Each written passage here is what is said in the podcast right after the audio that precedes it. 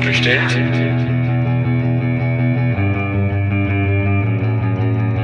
Ist so bestellt? So nicht bestellt. Der kritische Podcast über Abschiebungen. Und damit hallo und herzlich willkommen zu einer weiteren Folge von So nicht bestellt, dem kritischen Podcast über Abschiebungen.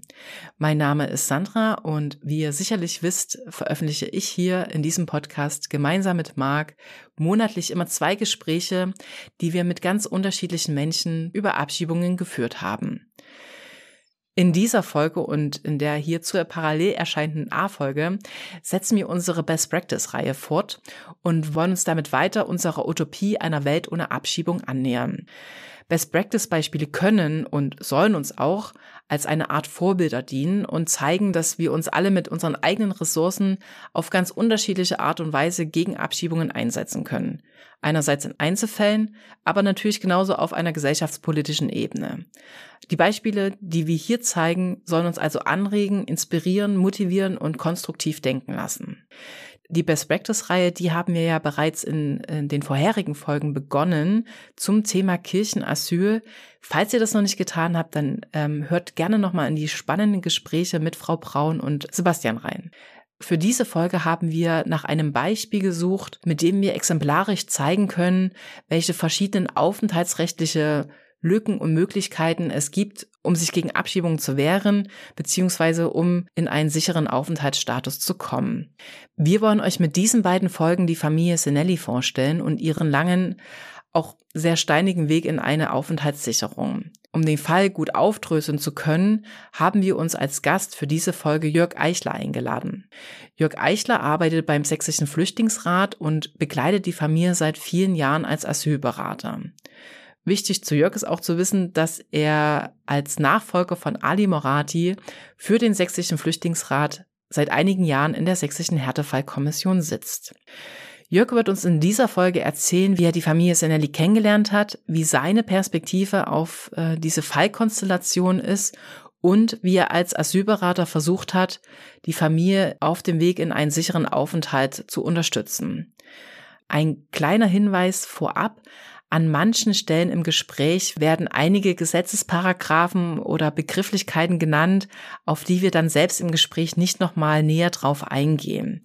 Falls für euch dann doch einiges unklar oder schwammig bleiben sollte, dann empfehlen wir euch doch nochmal in die Folge mit der Rechtsanwältin Caroline Helmecke reinzuhören, in der wir einen allgemeinen Überblick über das Aufenthaltsgesetz und ähm, bestimmte Begrifflichkeiten gegeben haben. Das könnte an dieser Stelle ganz gut helfen. Die Familie Senelli war im Übrigen auch damit einverstanden, dass wir ihren Klarnamen verwenden, was auch wahrscheinlich daran lag, dass die Familie schon einige Jahre zuvor ähm, sehr viel mediale Aufmerksamkeit aufgrund ihrer Situation bekommen hat. Falls ihr euch dazu mehr informieren wollt, könnt ihr auch nochmal in die Shownotes schauen, wo wir euch noch einige Sachen reingestellt haben.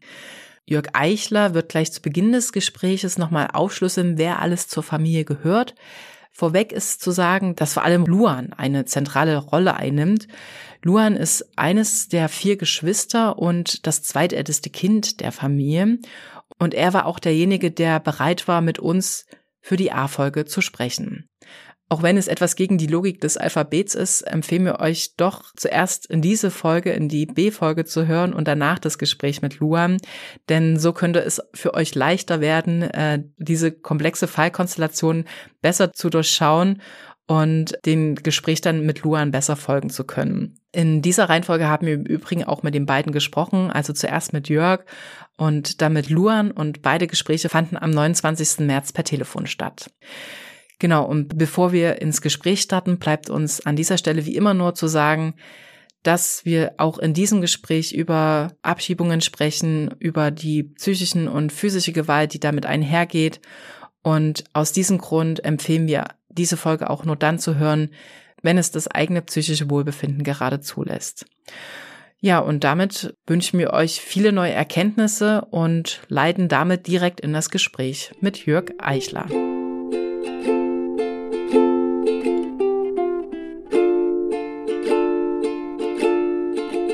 Ja, wir begrüßen Jörg Eichler vom Sächsischen Flüchtlingsrat bei unserem Podcast So nicht bestellt. Jörg, wo bist du denn gerade? Ja, hallo, so nicht bestellt.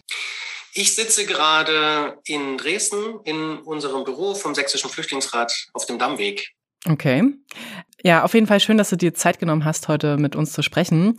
Und wir wollen ja zusammen mit dir über die Familie Senelli sprechen, ähm, die du sehr lange schon kennst und auch viele Jahre bekleidet hast. Und wann hast du denn die Familie kennengelernt oder wann hast du denn von dem Fall Senelli erfahren?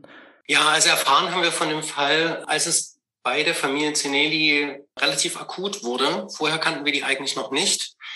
Die leben ja in Leipzig und sie waren vorher nicht Klientinnen von uns. Äh, und in dem Moment, wo der Luan 18 äh, Jahre alt wurde, also volljährig wurde, äh, bekam er unmittelbar keine Duldung mehr, sondern eine Grenzübertrittsbescheinigung, kurz GÜP. Und das war so ein bisschen das Signal, dass hier offensichtlich in die Aufenthaltsbeendigung gegangen werden will. Und daraufhin hatte dann äh, seine Schulklasse eine Petition gestartet, die sehr erfolgreich war.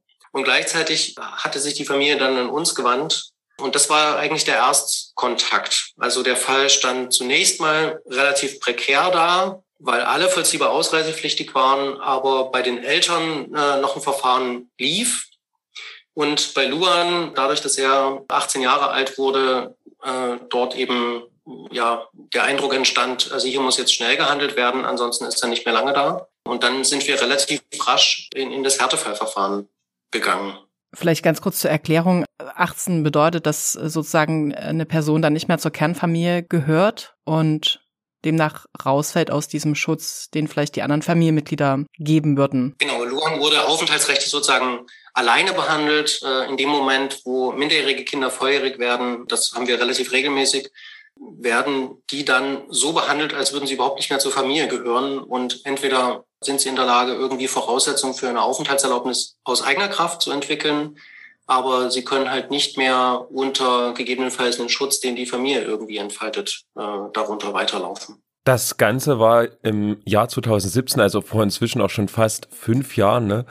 Luan hatte dann die, die positive Entscheidung der Härtefallkommission und abschließend auch des Innenministers dann bekommen, hatte den, den Aufenthaltstitel und dennoch hatte ich der Fall viele Jahre weiter beschäftigt. Wie ging das denn da weiter? Genau, Luan hatte dann die Aufenthaltserlaubnis über, über die positive Entscheidung der Härtefallkommission bekommen und den Titel nach 23a und so ungefähr ein halbes Jahr später wurden dann eben auch seine Eltern vollziehbar ausreisepflichtig. Da gab es also noch ein Antragsverfahren, was vor allem mit den schweren Erkrankungen seines Vaters zu tun hatte, was dann seinen Abschluss fand. Und dann wurden die vollziehbar ausreisepflichtig und Luan stand sozusagen vor der Perspektive, okay, also ich habe jetzt hier eine Aufenthaltserlaubnis und darf hier meine Schule zu Ende machen und habe hier eine Perspektive, aber möglicherweise wird der ganze Rest meiner Familie abgeschoben und ich bin gerade mal 18 Jahre alt und soll jetzt hier irgendwie äh, den, den ganzen Rest alleine bewerkstelligen.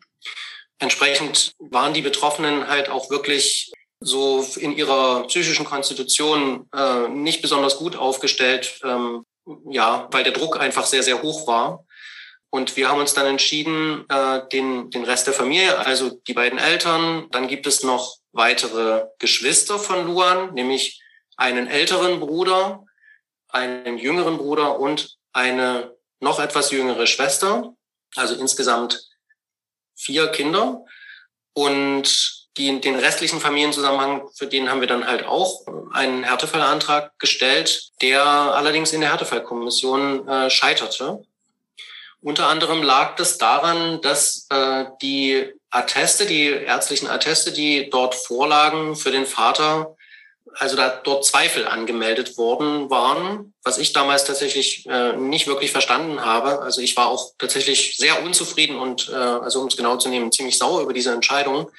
Unter anderem gab es da ein sehr, sehr ausführliches, also nicht nur ärztliche Bescheinigung, sondern äh, also regelrecht ein Gutachten von einem Verein, der in Bayern dort schon seit vielen, vielen Jahren äh, Gutachten für ja, Menschen mit posttraumatischer Belastungsstörung oder schweren psychischen Störungen äh, und Folteropfern erstellt. Und äh, dieses Gutachten ist aber erstellt worden von jemandem, der nicht Arzt ist. Also der hat gewisse Zusatzausbildungen, und wie gesagt halt schon etwa 20-jährige Berufserfahrung. Ähm, und er hat das sehr sorgfältig, ich habe selten ein so sorgfältiges Gutachten gelesen, also der hat sehr klar seine, seine Arbeitsweise beschrieben, ähm, hat verschiedene Tests durchgeführt, äh, hat die Ergebnisse aufgelistet, das jeweils eingeordnet, hat äh, dann daraufhin die Diagnose erstellt. Aber das ist halt äh, allein aufgrund der Tatsache, das war kein Arzt, der ist nicht approbiert ähm, und deswegen darf er diese äh, Diagnosen nicht aufstellen, er ist halt lediglich Therapeut, ist das im Prinzip in der Bedeutung schlicht vom Tisch gewischt worden. Und gleichzeitig hatten wir aber in der also die, die Familie habe ich, glaube ich, erst in diesem, in diesem Zusammenhang kennengelernt. Also da gab es einen Termin, wo äh, der Vater, Luan, die Mutter und ich glaube noch ein Onkel, der sie gefahren hatte nach Dresden.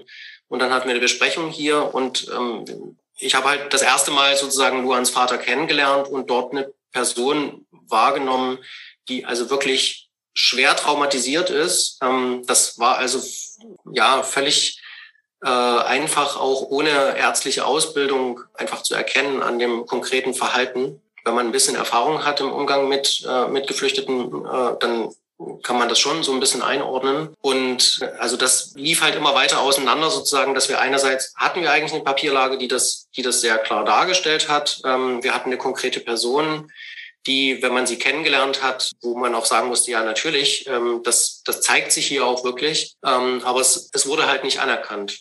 Und dann sind wir dort auch ins Härtefallverfahren gegangen äh, und äh, in der Kommission scheiterte der Fall aber und deswegen sind wir dort nicht weitergekommen. Genau, jetzt kann man vielleicht nochmal unterstreichen, dass es ja tatsächlich die Gesetzeslage ist, dass therapeutische, psychologische Gutachten nicht berücksichtigt werden, wenn es um Abschiebungshindernis, um Reiseunfähigkeit geht. Aber die Härtefallkommission hat ja eigentlich den Spielraum, trotz geltender Gesetzeslage ähm, ein Aufenthaltsrecht erstmal zu empfehlen. Ist das denn üblich, dass dann da sich auch so stark beschränkt wird auf nur ärztliche Expertise? Nee, das kann man so gar nicht sagen, dass es üblich ist. Ich würde auch sagen, das ist wahrscheinlich ein Fall, der, der heute möglicherweise anders bewertet werden würde. Ähm, also da hat es vielleicht auch eine Entwicklung auch in der Kommission gegeben. Genau, zurückzuführen war das auf eine Gesetzesänderung, die im Asylpaket 2 zunächst mal und das Migrationspaket hat dann noch weiter nachgeschärft. Also wo in dem Paragraphen, wo die Duldung geregelt ist, dort gesetzlich geregelt worden ist, welche Anforderungen an ärztliche Bescheinigungen zu stellen sind. Also formale Anforderungen, die sehr, sehr hoch sind. Das sind jetzt auch Anforderungen, die letzten Endes ähm, aus einer vorher bereits existierenden Rechtsprechung äh, herauskristallisiert wurden. Also die sind nicht völlig neu erfunden worden, aber trotzdem hat es die Rechtslage schon noch mal ein Stück weit verschärft, weil verschiedene Dinge ja schon auch sozusagen Einzelfallbeurteilungen sind. Und diese Formulierung im Gesetz ärztliche Bescheinigung, die scheint halt nahezulegen, dass Atteste von psychologischen Psychotherapeutinnen keine Berücksichtigung finden dürfen, weil das halt keine approbierten Ärzte sind. Tatsächlich ist es natürlich eigentlich so, von der Ausbildung her dürfen psychologische Psychotherapeutinnen solche Diagnosen stellen. Und äh, sowohl sozusagen dieser Berufszweig als auch die Ärztinnen, die dafür dann sozusagen zuständig wären, also konkret Psychiaterinnen, sagen übereinstimmend, also psychologische Psychotherapeutinnen sind viel, viel näher am Patienten dran und sind eigentlich viel aussagekräftiger, als, äh, als das Psychiaterinnen sein können, weil man ja vielleicht auch Personen hat, bei denen gar nicht unbedingt medikamentive Therapie notwendig oder sinnvoll ist, sondern wo es eben einfach eine Psychotherapie braucht und die aber trotzdem schwer erkrankt sind. Und dann, dann haben die vielleicht gar keine Anbindung an PsychiaterInnen. Und das hat dazu geführt, dass also Behörden und Gerichte, äh, nun stand es auch noch im Gesetz, ähm, diese äh, Vorschriften noch sehr viel schärfer angewendet haben.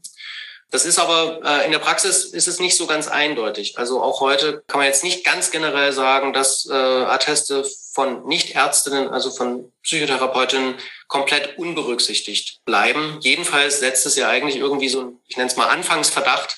Okay, ist eine Person, die ist wahrscheinlich relativ krank.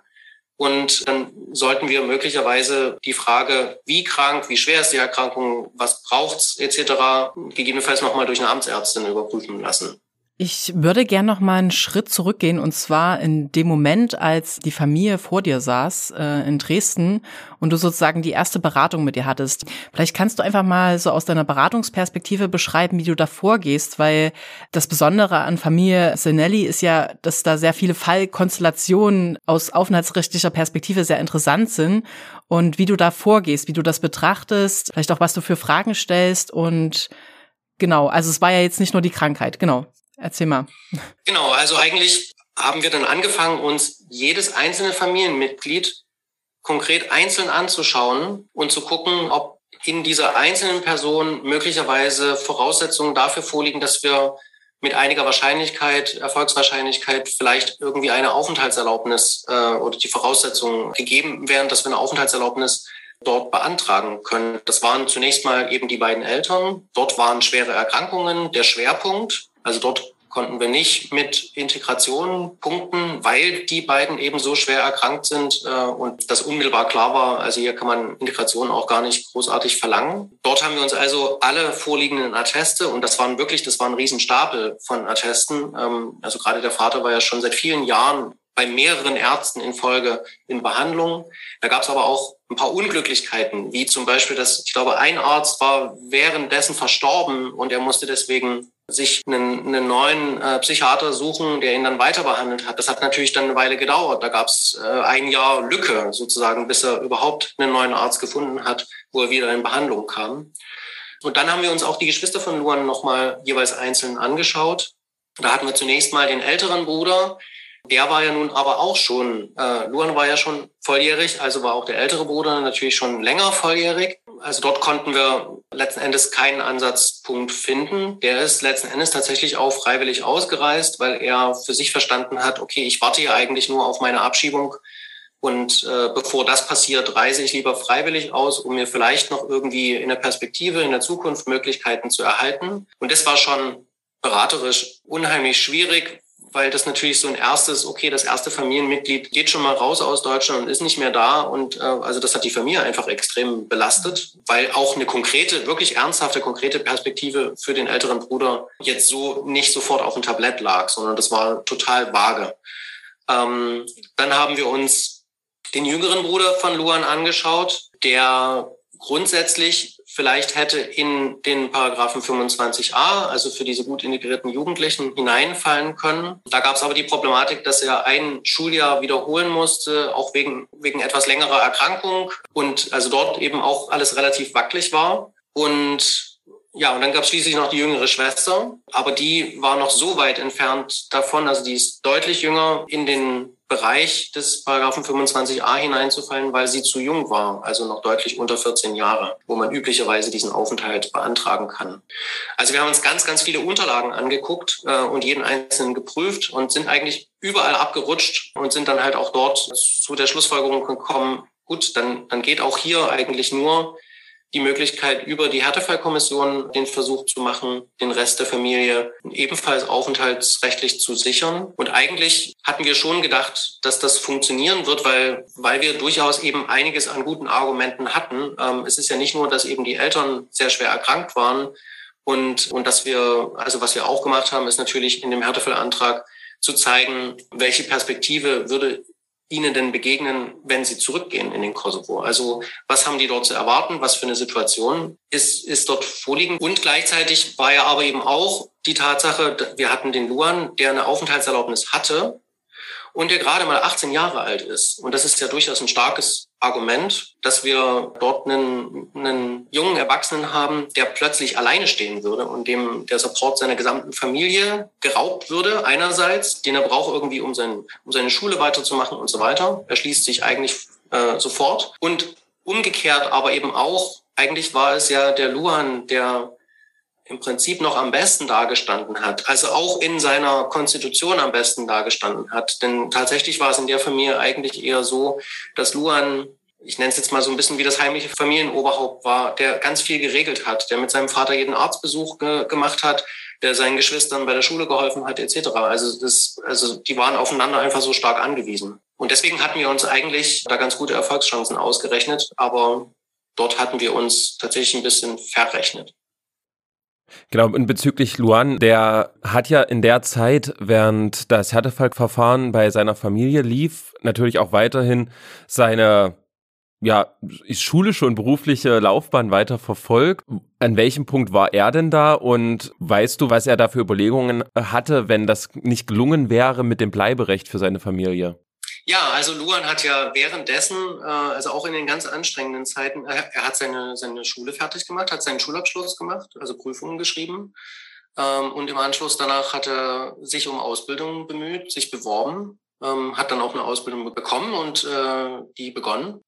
Und wir hatten natürlich etliche Gespräche darüber, äh, was, was ist denn eigentlich, wenn das mit, mit seinen Eltern und seinen Geschwistern und einem Aufenthalt nicht klappt, wie würde er dann darauf reagieren?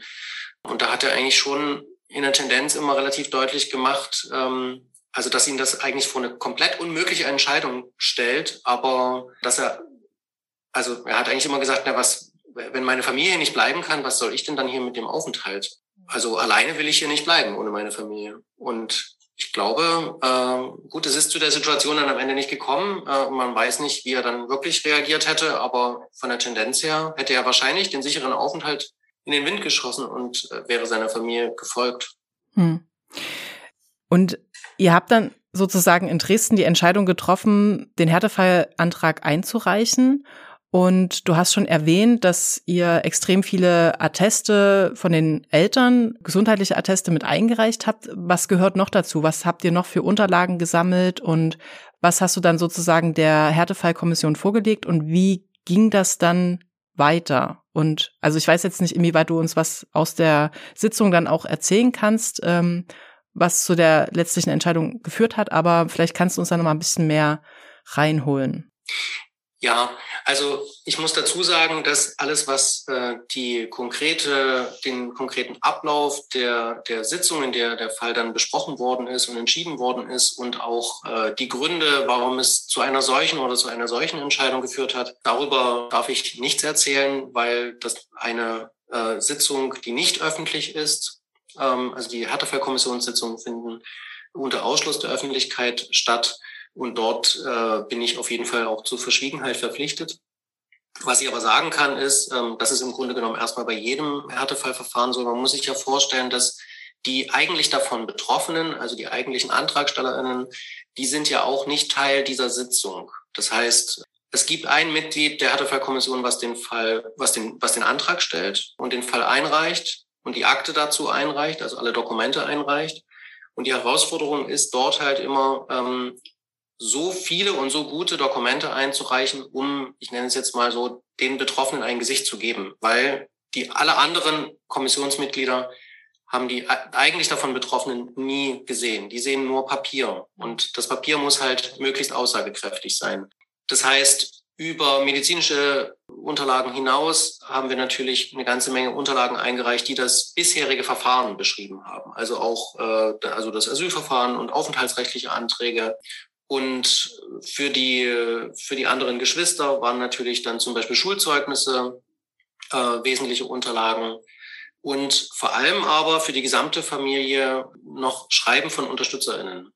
Also Leute, die, das können Nachbarn sein oder Freunde aus dem Fußballclub oder auch Vereine, die irgendwie mit, mit der Familie zu tun haben, die in irgendeiner Art und Weise äh, ein, das, das folgt keinen besonderen Formalien, äh, ein Schreiben aufsetzen, wo sie beschreiben, in welcher Beziehung sie zu den Betroffenen stehen und äh, warum sie, wie sie sie kennengelernt haben, wie sie sie wahrnehmen und warum diese Person der Meinung ist, dass die Person da bleiben sollte und was die Gründe dafür sind. Also das ist auf jeden Fall immer sehr wichtig, weil das einerseits, weil es einerseits sozusagen die soziale Eingebundenheit der Betroffenen zeigt. Ne? Wenn es eine Menge Leute gibt, die irgendwie für, für einen Aufenthalt plädieren und dafür streiten, dann heißt das ja gleichzeitig, es zeigt irgendwie, mit wie vielen Leuten die zu tun haben und andererseits natürlich auch gegebenenfalls noch Aspekte beleuchtet werden, die jetzt der Beratungsstelle vielleicht gar nicht bekannt sind oder schon gar nicht der Ausländerbehörde. Und äh, um, um den Fall sozusagen noch ein bisschen äh, darüber anzureichern. Und das war etwas, was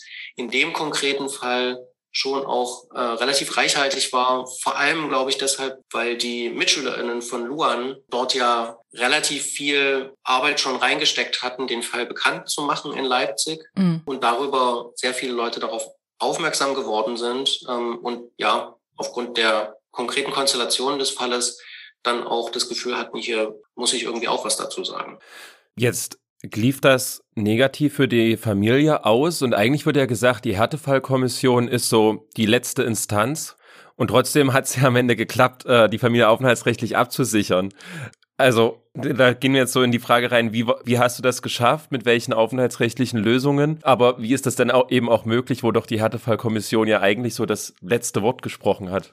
Genau, also gewöhnlich ist es eigentlich so, dass die Härtefallkommission ist wirklich das Ende der Fahnenstange. Also schon deshalb, weil man äh, also bei jeder Anfrage von Betroffenen prüft man ja auch immer, was gibt es noch für andere Möglichkeiten der Sicherung des Aufenthaltes, damit ich vielleicht nicht in das Härtefallverfahren gehen muss. Einerseits, weil es sehr aufwendig ist äh, und andererseits, weil das Härtefallverfahren ja überhaupt nicht justiziabel ist. Also ich kann, ähm, ich kann im Härtefallverfahren mir nichts rechtlich erstreiten. Es ist kein, kein rechtliches Verfahren, wo ich irgendwie Ansprüche habe, wo ich zu Gericht gehen könnte und, äh, und, und irgendwie eine Klage erheben könnte oder sowas, wenn das anders ausgeht, als ich mir das vorstelle. Also das ist ein Verfahren, was, was wir, was geben kann, also was eine Chance aufmacht, die aber ja rechtlich nicht erstreitbar ist. Es geht hier nicht um Ansprüche. Und weil das so ist, ist es mir natürlich eigentlich lieber, ich habe irgendwie etwas, wo ich einen Antrag stellen kann, wo eine gesetzliche Bestimmung mit einem Anspruch dahinter hängt, weil dann kann ich mich gegebenenfalls irgendwie rechtlich darum streiten. Auch bei Gericht oder sowas. Das geht bei der Härtefallkommission alles nicht. Das heißt, in den Fällen, in denen wir in die Härtefallkommission hineingehen, äh, hat diese Prüfung vorher schon stattgefunden und ist zu dem Ergebnis gekommen, es, es gibt keine anderen Möglichkeiten. Es ist immer eigentlich die letzte Möglichkeit, wenn gar nichts anderes mehr geht. Ansonsten machen wir das eigentlich nicht. Und äh, in der Regel ist es dann halt auch tatsächlich so, dass wenn die Härtefallkommissionsentscheidung negativ ausfällt, ähm, dass man dann eben genauso dasteht, dass dann eben nach wie vor nichts weiter da ist und dass man dann den Betroffenen sagen muss, ich, ich habe keinen, mein Werkzeugkasten ist leer, ich habe jetzt eigentlich nichts mehr. Und das war am Ende eigentlich zunächst mal auch bei Familie Zinelli war es genau so. Wir haben eine negative Entscheidung kassiert äh, in der Kommission und, und eigentlich hatten wir erstmal gar nichts weiter, sondern wir mussten der Familie sagen, ähm, das ist schiefgegangen in der Kommission, äh, so ein bisschen wieder erwarten und äh, wir, wir haben eigentlich keinen, es gibt keinen Plan B. Ne? Also das war, das war tatsächlich die Situation. Jörg, darf ich da kurz zwischenfragen, auch wenn du die Frage von Marc jetzt nicht äh, ganz beantwortet hast und sozusagen jetzt gleich sicherlich auch nochmal darauf eingehst, wie das dann weiterging. Aber also mich würde jetzt nochmal interessieren, was macht das mit dir? Also du sitzt in der Kommission, du, du hast wochenlang wahrscheinlich diesen Fall mit vorbereitet, hast da Stunden Arbeit reingesteckt. Du weißt sehr genau, was mit der Familie passiert, wenn es negativ ausfällt ähm, wie die Chancen sind, hast ja auch gerade nochmal dargelegt. Du kämpfst wahrscheinlich in der Kommission entschuldigt den Ausdruck, wie Sau dafür, dass, äh, dass es da irgendwas, äh, eine positive Entscheidung gibt und dann kommt die Entscheidung und du siehst, äh, du hast nicht die Mehrheit und du weißt, ah, du, du selber hast verloren. Was macht das mit dir als Härtefall-Kommissionsmitglied, der den Fall eingebracht hat? Was macht das mit dir als Berater? Was macht das mit dir als Mensch? Und wie bringt man das dann der Familie bei? Weil die sitzen ja wahrscheinlich zu Hause und warten auf deinen Anruf mit der Nachricht.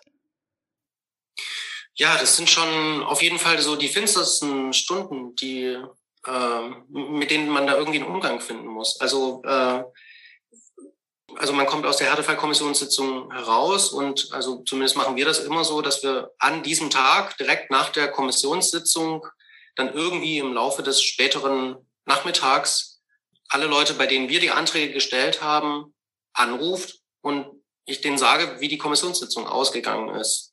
Und äh, das sind die schwersten Telefonate, die man führt, wenn die, wenn wenn wenn es in der Kommission äh, negativ ausgegangen ist. Auf jeden Fall. Wir bereiten die Leute ein Stück weit darauf vor, ähm, indem wir in, in den Vorbesprechungen immer sagen, wir, wir können nicht prognostizieren, wie diese Entscheidung ausgeht. Es ist eine Gremienentscheidung ich habe nur meine Stimme in der Hand und was die anderen Leute, wie sie sich dazu verhalten werden zu diesem Fall, das weiß ich nicht. Ähm, wir sagen den Leuten immer, äh, also sehr händeringend und auch mehrfach, bitte organisiert euch irgendwie Support, ähm, weil in der Regel sind die ja vielleicht nicht vor Ort oder sowas, dass ich jetzt mal eben schnell hinfahren könnte, sondern ähm, eben wie hier, ich war in Dresden, die Familie in Leipzig.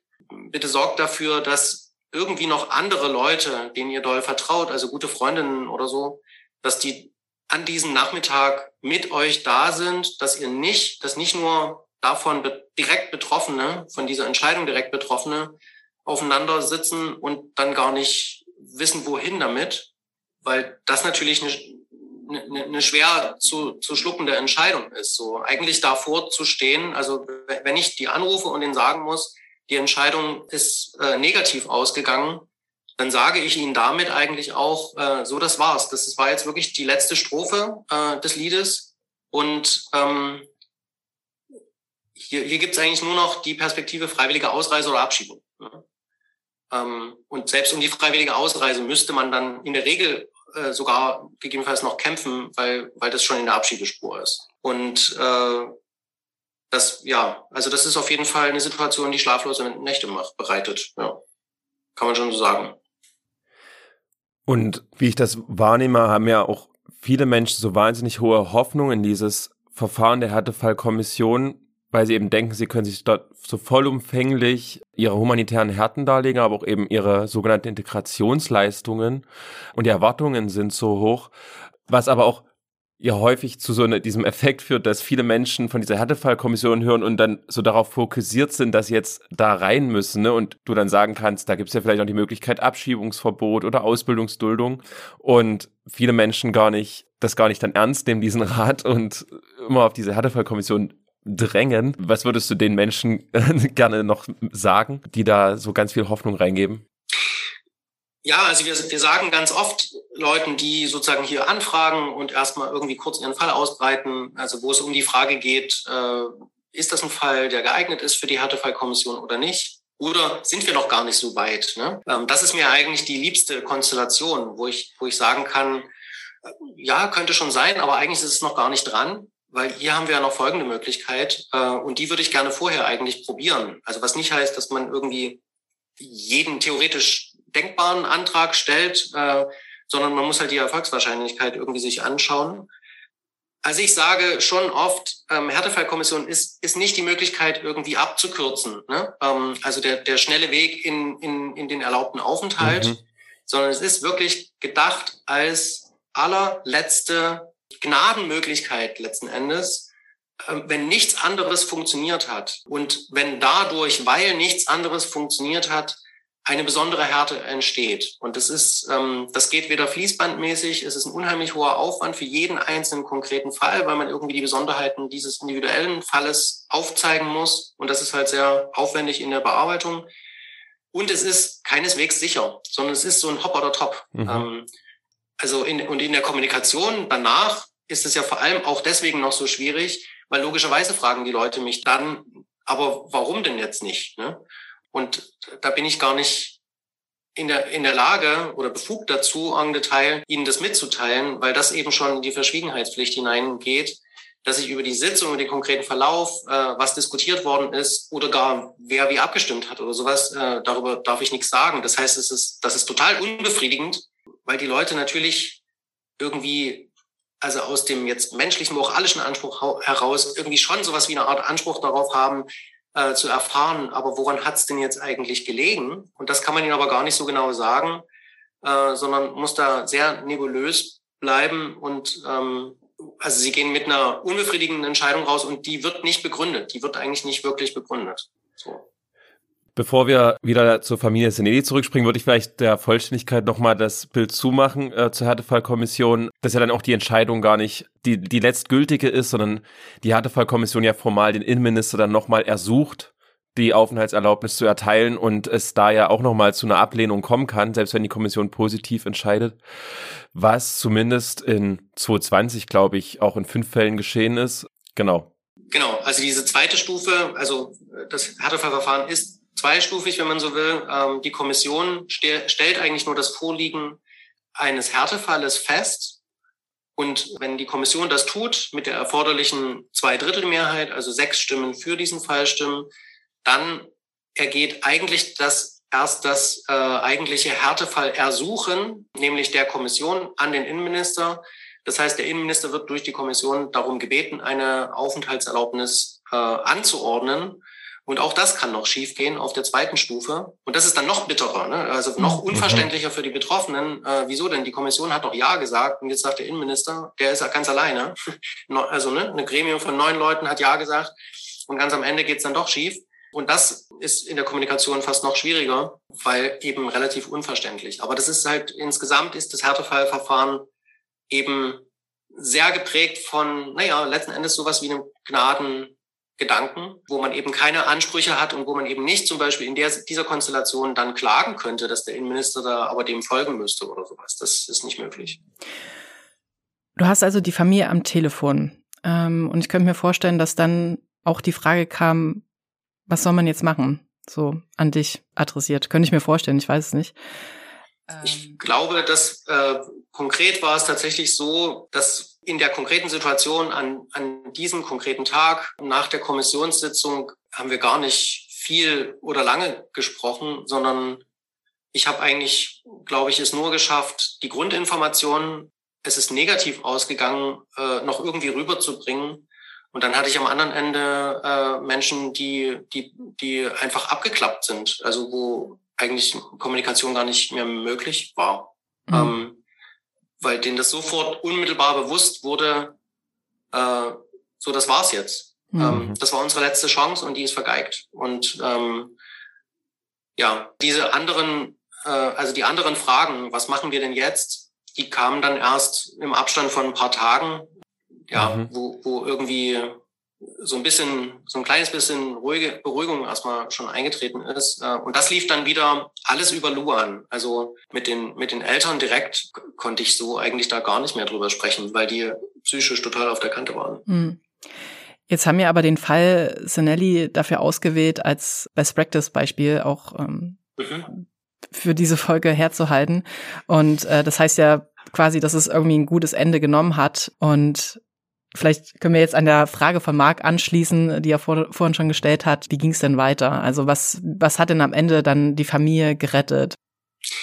Also zunächst mal hat die Familie relativ rasch nach der negativen Härtefallentscheidung einen Asylfolgeantrag gestellt. Das heißt, die sind selbst zum Bundesamt gegangen und sie haben einen Asylfolgeantrag gestellt und Parallel dazu hatten wir organisiert, den Vater nochmal bei einer Ärztin vorzustellen. Mhm. Wir waren da so ein Stück weit zeitlich in der Bredouille, weil die Familie sozusagen sehr, sehr rasch agiert hat und äh, tatsächlich an der Stelle auch ein bisschen unabgesprochen. Ähm, also der Asylfolgeantrag ist aus unserer Sicht ein bisschen zu schnell erfolgt, weil sie hatten eigentlich gar nichts wirklich in der Hand für einen Folgeantrag, also keine neuen Gründe. Die Reihenfolge war da nicht ganz richtig. Und dann ist der, ist der Vater von Luan nochmal ärztlich begutachtet worden von einer Ärztin, also die auch wirklich Ärztin war und äh, das insofern äh, formal auch konnte und durfte. Allerdings hatten wir zu dem Zeitpunkt, wo dann das Gutachten da war, war der Asylfolgeantrag bereits abgelehnt als unzulässig. Ne? Keine neuen Gründe, also unzulässig Ablehnung. Und wir mussten dort äh, in die Klage gehen.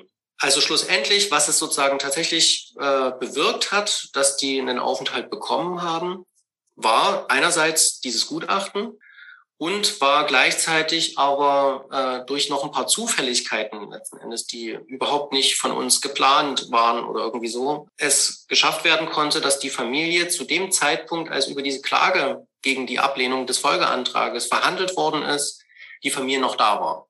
Schlussendlich wurde halt eine, eine Richterin am Verwaltungsgericht Leipzig zuständig, die die Problematik einfach gesehen hat, so wie sie da ist, die das Attest akzeptiert hat und die dann gesagt hat, ja, das ist ein Mensch, der hat Anspruch auf ein nationales Abschiebungsverbot. Mhm. Also die einfach eine richtige Entscheidung getroffen hat. Das war eigentlich das, was den Fall am Ende gerettet hat. Und da sind natürlich, also schon da merkt man sozusagen, wie zufällig das hätte auch bei jedem anderen Richter auch schiefgehen können. Ne? Mhm. Ähm, aber hier hatten wir irgendwie den positiven Effekt, äh, dass eine Richterin sich das Attest angeguckt hat und gesagt hat, ja klar. Und eben für, auch in der Verhandlung wahrscheinlich den, die konkret davon betroffene Person wahrgenommen hat und gesehen hat, ja, das passt, das geht nicht, den können wir nicht zurückschicken. Genau. Das Abschiebungsverbot wurde zugesprochen, damit über den Vater, dann sozusagen auch die Mutter und die Tochter sicher, aber der jüngere Bruder von Luan, der wurde ja inzwischen auch 18. Genau. Was war dann für ihn noch nötig? Genau, bei dem jüngeren Bruder haben wir dann gemeinsam mit Luan, also auch Luan war dort eigentlich die wichtige zentrale Person. Ne? Ja. Also er war derjenige, der alles, über den alle Kommunikation eigentlich lief, der, der auch am Ende eigentlich alles Mögliche äh, im Alltag organisiert hat, der natürlich auch äh, den Termin mit der Ärztin für seinen Vater äh, begleitet hat, etc. Und der seinem jüngeren Bruder äh, wirklich auch total gut unter die Arme gegriffen hat, dass der sich anfängt zu bewerben auf eine, also er war halt inzwischen volljährig geworden und ähm, er hat sich dann auf eine Ausbildung beworben. Also ich hatte dann auch noch mehrere Gespräche mit der Ausbildungsfirma, die sehr auf, aufgeschlossen war. Ähm, die haben relativ klar gesagt, was sie erwarten, ähm, nämlich vor allem Zuverlässigkeit und dass sie irgendwie sehen wollen, dass, dass jemand wirklich eine Ausbildung machen will. Ne? Also jetzt, wir machen das hier nie einfach nur für den Aufenthalt. Und Luan war derjenige, der seinen jüngeren Bruder wirklich richtig gut unterstützt hat in der Motivation, da durchzuhalten und sich da weiter durchzukämpfen. Und dann hatte äh, sein jüngerer Bruder irgendwann diese Ausbildung und wir konnten über die Ausbildung äh, in eine Ausbildungsduldung gehen. Das war sozusagen die Lösung für den inzwischen auch volljährig gewordenen jüngeren Bruder. Genau, und die, die Mutter von Luan ist ja mit dem Vater, der das Abschiebungsverbot bekommen hat, verheiratet. Also als Ehefrau hat sie dann sozusagen von dieser Entscheidung äh, mit profitieren können und die jüngere Schwester auch. Die haben beide eine Aufenthaltserlaubnis nach 25 Absatz 5 bekommen. Also sozusagen, wir haben jetzt äh, eine Familie mit vier Kindern und am Ende hat sich der Fall gelöst durch vier verschiedene Falllösungen. Also das heißt, eine Person ist freiwillig ausgereist, der ältere Bruder freiwillig ausgereist in Anführungsstrichen. Dann die Eltern, die über das Abschiebeverbot des Vaters einen sicheren Aufenthalt bekommen haben, inklusive der jüngeren Tochter. Luan, der vorher schon sicher war über die Härtefallentscheidung und dann noch der gerade erst erwachsene gewordene Bruder über die Ausbildungsduldung. Ist das, würdest du sagen, jetzt ähm, aus deiner Beratungspraxis, ist das so ein ganz klassischer Fall oder ist das schon eher was Untypisches? Naja, ganz klassisch ist das sicherlich so nicht. Da sind schon ein paar Besonderheiten dabei, eben dass die, dass die Kinder alle so nach und nach alle volljährig wurden und damit sozusagen aus irgendeiner Lösung herausfielen und jeweils für sich irgendwie spielen mussten. Also manchmal hat man dann vielleicht eher so eine Konstellation, wo man beispielsweise eine gesamte Familie auch tatsächlich an einer Person, nämlich an dem ältesten Kind, was gerade 14 Jahre alt geworden ist und die sind seit vier Jahren da äh, und einen Anspruch auf, einen, auf eine Aufenthaltserlaubnis äh, nach 25a hat ne, und den bekommt. Und dann hat man erstmal zumindest für vier Jahre sind auch darüber die Eltern gesichert, bis dieses Kind halt, bis dieser Jugendliche volljährig wird ähm, und darüber dann eben auch wieder äh, die weiteren noch jüngeren Kinder. Äh, dort ist es sozusagen einfacher. Also da gibt es sozusagen eine Person, an der man das quasi auffädeln kann. Und die anderen müssen dann jetzt erstmal nicht von sich heraus äh, irgendwas finden. Ähm, also hier, das ist schon, das ist schon ein bisschen eine besondere Konstellation. Aber es ist jetzt nicht so, dass man das, dass man das gar nicht hat. Dass man, dass, dass es tatsächlich aus der Familie äh, ziemlich auseinanderfällt und man drei oder vier Stränge mitdenken muss in der Perspektive, weil das dann eben ja, das geht jetzt erstmal für ein halbes Jahr oder für ein Jahr, aber danach tritt Volljährigkeit ein und dann müssen wir uns mhm. für diese Person dann nochmal was extra überlegen. Oder auch für die Eltern umgekehrt, ne? wenn, die, wenn die Jugendlichen irgendwas bekommen und 17 Jahre alt sind, naja, dann äh, müssen in einem Jahr die Eltern trotzdem irgendwie dann was gefunden haben, wie sie aufenthaltsrechtlich alleine mhm. stehen. Der Fall der Familie Senelli wurde ja auch sehr kontinuierlich all die Jahre mit Öffentlichkeitsarbeit begleitet. Würdest du sagen, dass das dem Fall gut getan hat, dass es geholfen hat? Oder hat es keinen Unterschied gemacht? Ja, ich würde eigentlich schon sagen, dass das tendenziell geholfen hat. Ähm, also, also schon beim Aufbau der Unterstützerszene. Gut, das hat jetzt sozusagen konkret in der Härtefallkommissionsbefassung äh, für die Familie hat es irgendwie nicht gereicht, aber also dazu hat es auf jeden Fall beigetragen, dass es äh, also zahlreiche Unterstützerschreiben gab. Und ich glaube auch, dass es insgesamt auch, also dass es auch den Betroffenen selber geholfen hat. Also insbesondere jetzt Luan, mit dem wir da am meisten drüber gesprochen haben, dass es Luan Stärke gegeben hat, das durchzuhalten. Ich meine, man muss sich ja mal überlegen, was der, äh, was er da für ein Wahnsinnsprogramm abgeliefert hat. Der ist 18 Jahre alt geworden, äh, hatte gerade noch mit seinem, also eigentlich hat man da mit seinem Schulabschluss zu tun und so weiter und kann sich darauf konzentrieren. Und er hat den Schulabschluss gerissen, aber er konnte alles andere als sich darauf konzentrieren. Er musste nämlich eigentlich die ganze Zeit einen Kopf machen, wie er irgendwie seine Familie aufenthaltsrechtlich auch noch mit, mitrettet. Ne? Ähm, und der hat eine unheimliche Stärke bewiesen und ich glaube, das war ihm schon auch ein Bedürfnis, immer wieder den Fall in der Öffentlichkeit zu erzählen, ja, und besprechen zu lassen ne? und die Ungerechtigkeiten, die dort irgendwie mit einer Rolle gespielt haben. Was er ja parallel auch noch gemacht hat, war ja sozusagen noch für die legale Rückkehr seines großen Bruders mit zu sorgen oder einen ganz nicht unerheblichen Anteil daran zu haben, dass das auch noch gelingt. Der, der große Bruder ist inzwischen auch wieder in Deutschland. Also es ist echt krass, äh, was Luan geleistet hat. Ähm, es ist äh, echt mega krass und ich habe ziehe einfach nur einen Hut vor diesen Menschen. Und Hätte jetzt aber trotzdem noch mal eine direkte Frage an dich als Berater. Es gab jetzt in dieser langen Zeit, die du die Familie begleitet hast, viele Momente, wo eine Abschiebegefahr sehr akut war. Und das hast du sicherlich auch öfters als Berater, diese Situation. Was konkret oder wie konkret berätst du da? Was, äh, was triffst du für Maßnahmen, Vorkehrungen? Was gibst du den Menschen mit? Ja, ähm, das ist auf jeden Fall, sind Situationen, die beraterisch sehr herausfordernd sind. Ähm, man muss irgendwie äh, versuchen, es zu schaffen, die, die Leute zumindest insoweit wieder zu beruhigen, dass sie handlungsfähig sind. Ähm, also in welcher Situation man auch immer sich befindet, kühler Kopf ist immer total wichtig, äh, weil wenn, wenn Leute ja panisch agieren, ähm, also da macht man dann in der Regel Fehler oder eben irgendwelche Aktionen, mit denen man dann gar nichts mehr anstellen kann. Oder im schlimmsten Falle brechen sie hier ab und äh, gehen ganz schnell nach Frankreich oder irgendwie sowas und kommen nach einem halben Jahr wieder äh, und dann steht man noch, noch, noch schlimmer da. Aber das gelingt natürlich nicht immer. Und also eine Möglichkeit ist, äh, da zu versuchen, vielleicht auch nochmal nach anderen Ressourcen äh, Ausschau zu halten. Also auf jeden Fall ein regelmäßiger Kontakt, also da zu sein, ist auf jeden Fall wichtig. Also mit Luan habe ich viele lange Telefonate geführt und, ähm, und manchmal ist das dann einfach auch so, dass man viele Dinge drei, vier, fünf Mal immer wieder erzählen muss, ähm, bis sie dann irgendwie auch als Informationen angekommen sind. Und ja, die Schwierigkeit besteht oft auch darin, dass man den Leuten leider dann sagen muss, es tut mir leid, ich kann dir jetzt in dieser konkreten Situation für die nächsten Wochen oder Monate, bis vielleicht irgendwie wir diese oder jene Entscheidung haben, kann ich dir keine Garantie der Sicherheit geben. Wir, wir befinden uns hier gerade in einer Phase, wo wir absolut in der, in der Grauzone agieren und wenn du mich sozusagen konkret fragst, muss ich dir bestätigen, ja, es ist tatsächlich so, dass die Gefahr von Abschiebung konkret besteht und es könnte eigentlich jeden Tag, jede Nacht passieren. Und das ist natürlich was, was mit den Leuten einfach was anstellt. Ne? Also so, so, das, das ist ja eine Situation, die kaum ertragbar ist. Und äh, dort ist es, glaube ich, dann wichtig, irgendwie im Umfeld der Leute zu gucken, was gibt's da noch für, für Ressourcen, also bei Freundinnen etc., ähm, dass die irgendwie versuchen, ein bisschen Stabilität zu, zu schaffen.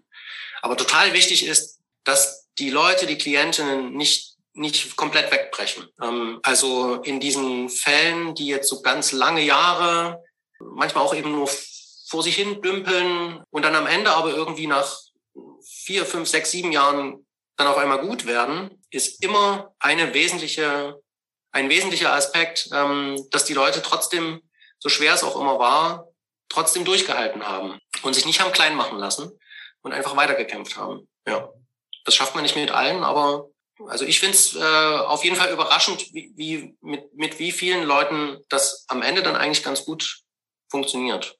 Er hat mich jetzt auch gerade nochmal erinnert, dass der Sächsische Flüchtlingsrat hat ja mit Luan auch nochmal ein Interview für sein Jahresmagazin Querfeld geführt und äh, überschrieben war das dann mit, aber ich schaff das, so auch äh, in Anlehnung an den anderen Spruch mit, wir schaffen das. genau, und das kann man vielleicht auch nochmal reinschauen in dieses in dieser Ausgabe. Zum Abschluss haben wir immer noch eine Frage an unsere ähm, Gästinnen und Gäste, nämlich was sie sich denn wünschen würden, ähm, um den Anspruch an ein Paragraphen 1 Asylgesetz Bleiberecht für alle an eine grenzenlose Welt ähm, zu erfüllen, welche welche vielleicht auch kleineren Schritte auf dem Weg sie sich dahin wünschen würden. Genau, die Frage an dich, Jörg. Okay, ähm, also als Jurist würde ich hier erstmal anmerken, das gehört gar nicht in Paragraph 1 Asylgesetz, sondern eher in Paragraph 1 Aufenthaltsgesetz. ähm, aber sei es drum. Ähm, das, ist ja vielleicht am Ende nicht ganz so wichtig.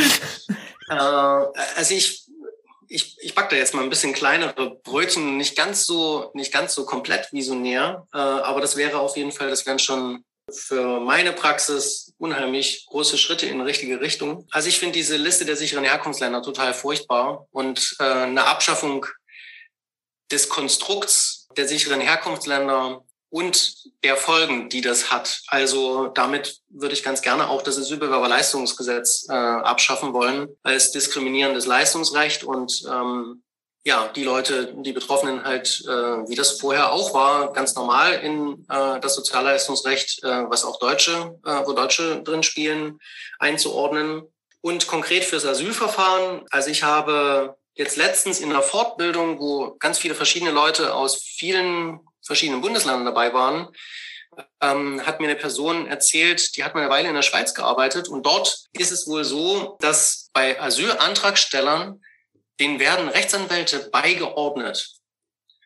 Und äh, die kriegen von denen eine Anhörungsvorbereitung. Und vorher geht dieses Interview auch gar nicht los. Mhm. Also das, da habe ich ganz große Augen bekommen und dachte, ja, das klingt ja irgendwie wie das Asylverfahrensparadies. Ähm, also im Sinne von ähm, Sicherung von Rechten und äh, also wirklich ein qualitativ hochwertiges Asylverfahren durchzuführen. Das wäre eine Maßnahme, die ich sehr begrüßen würde. Also zumindestens müssen vielleicht nicht unbedingt Rechtsanwälte beigeordnet werden, aber äh, was trotzdem schön wäre, aber zumindest ähm, in der ersten Phase des Ankommens eben nicht Druck zu machen. Wir müssen hier ganz schnell ein Asylverfahren durchzerren, um möglichst gute Zahlen zu präsentieren, wie viele wir erledigt haben, sondern eben im Anfang eine Entschleunigungsphase einzubauen und zu sagen, es gibt ähm, den Anspruch auf Beratung, Asylverfahrensberatung, und zwar bitte nicht durch das BAMF, durch die Behörde, sondern durch Unabhängige. Und vorher wird auch gar keine Anhörung äh, anberaumt, kein Termin gemacht. Das kommt auf die Liste. Ja. ja, genau, das ist ja auch, das ist ja lustig, auch nochmal diese Entschleunigung einzufordern, weil ja gerade unter der Maßgabe, wir müssen die Asylverfahren beschleunigen, qualitativ hochwertige Asylverfahren, ich weiß nicht, ob wann es die zuletzt gab, aber auf jeden Fall endgültig zerschossen wurden, auch unter Seehofer. Ja, und damit? damit sind wir am Ende. Ähm, Jörg, vielen, vielen Dank für deine Zeit, dass du uns nochmal mit in die Vergangenheit genommen hast und den Fall mit uns rekonstruiert hast. Gleichzeitig auch vielen Dank Danke für deine euch für die Einladung. gerne. Äh, vielen Dank für deine Beratertätigkeiten und vor allen Dingen auch deine tolle Arbeit, die du in der Härtefallkommission leistest. Das gehört, glaube ich, an dieser Stelle auch gesagt. Genau, wir verabschieden uns von dir, Jörg, und wir sehen uns. Dankeschön. Dankeschön. Dankeschön. Tschüss. Tschüss.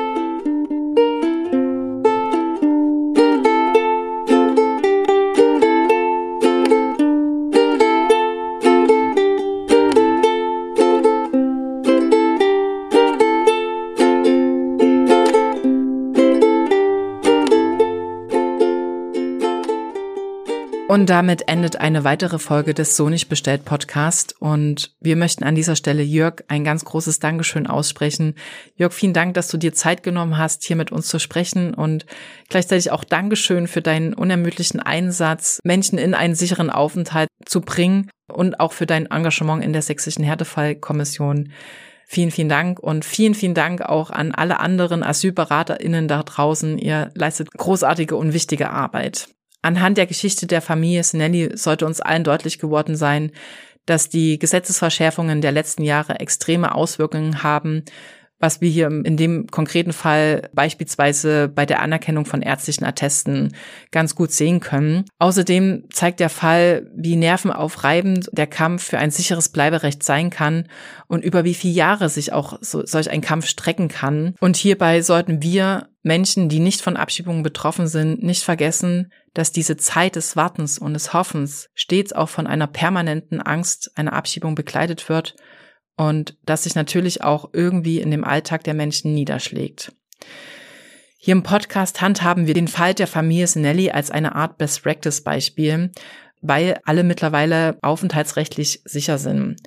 Doch wenn man das genauer betrachtet und auch gemessen daran, durch welche harte Zeit die Familie musste und was sie alles aushalten musste, verdient dieser Fall diesen würdigen Titel des Best Practice eigentlich überhaupt nicht. Also ganz im Gegenteil. Am liebsten hätten wir hier euch einen Fall vorstellen wollen, in dem eine Person wirklich nahtlos in ein Bleiberecht übergegangen ist. Aber diese Fälle sind rar oder eigentlich faktisch gar nicht vorhanden.